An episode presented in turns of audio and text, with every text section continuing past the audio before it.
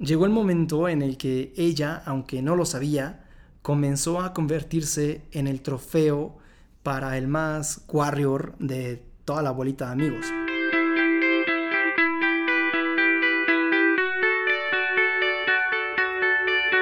Hola a todos, yo soy Rob Alva, coach, motivador y conferencista, y lo único que busco es poder ayudarte a vivir tu vida de una manera increíble, sacando la mejor versión de nosotros mismos todos los días. Bienvenidos.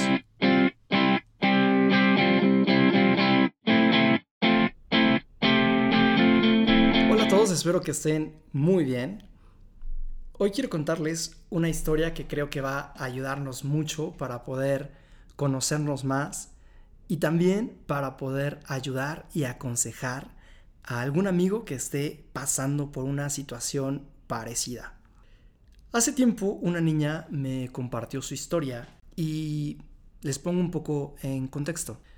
Esta niña, cuando era adolescente, tipo 15 o 16 años, empezaba a conocer niños y creía que la mejor manera para ser más popular o para que la invitaran a todas las fiestas o así era dándose con casi todos los niños que conocía.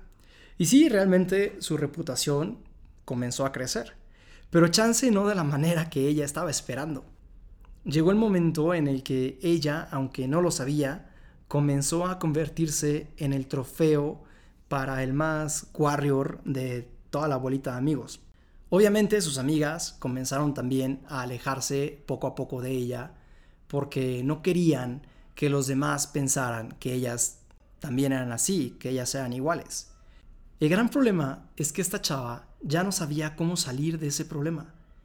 Ella misma se había encasillado en esa postura y ahora iba a ser muy difícil poder cambiar, poder salir de esa imagen, esa figura que ella misma había creado. Hablando con ella queríamos ver qué era lo que había originado esta situación, o sea, por qué comenzó a actuar así, de dónde se originaba. De verdad, en el fondo era una niña buena, con buenos sentimientos, que sí le interesaba tener una relación estable con alguien, pero no lo lograba. Cuando parecía que ya iba todo bien, era muy fácil que ella le pusiera el cuerno a su novio o al chavo con el que estaba quedando, y pues obviamente la relación se acababa. Entonces comenzamos hablando un poco de su familia, qué es lo que estaba en el fondo, qué es lo que había visto siempre, lo que había aprendido en su casa. Y resulta que sus papás, cuando ella era niña, se divorciaron. Hay veces que las separaciones o los divorcios de los papás pueden llevarse de una forma muy tranquila, que no afectan o afectan poco, pero en este caso no había sido así. Continuamente había peleas y discusiones entre sus papás, la ponían a ella y a sus hermanos en medio y eso hacía que ella se sintiera culpable de esto que estaba pasando.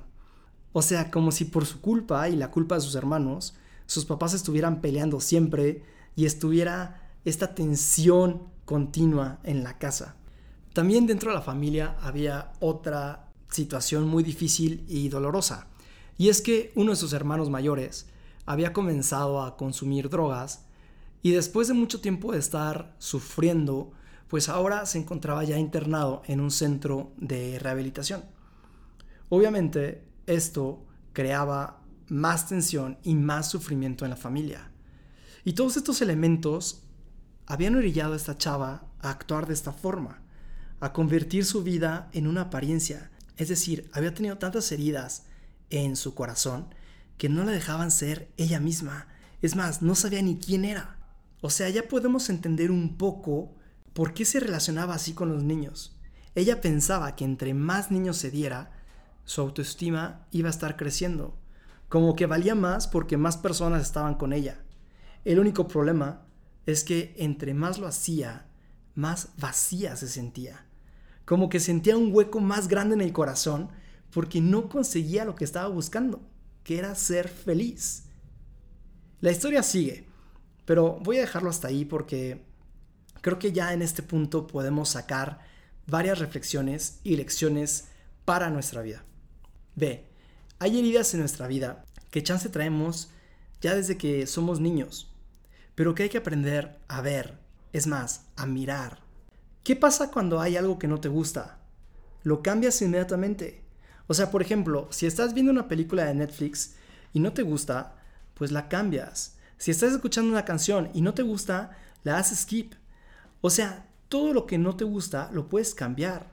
En nuestra vida pasa algo muy parecido. Puedes cambiar y ser otra persona. Corregir lo que no te gusta. Pero hay que verlo, hay que afrontarlo. Y escucha bien esto. Una herida del corazón no se sana sola. Tenemos que ubicarla. Tenemos que saber por qué se dio y poner el medicamento correcto para sanarlo.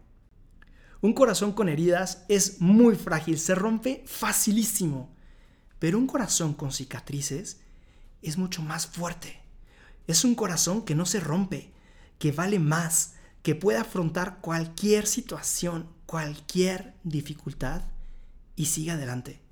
No es fácil, obvio no es fácil, pero de verdad te invito a que aprendas a conocer tus heridas, que tengas el valor de mirar dentro de tu corazón y curarlo. Nadie puede curar el corazón, nadie te puede curar el corazón.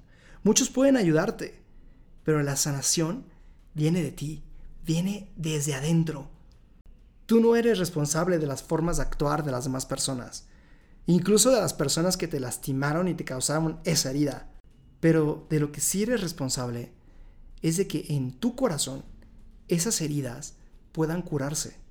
Esas heridas se conviertan en cicatrices y entonces tener un corazón más valioso y más fuerte.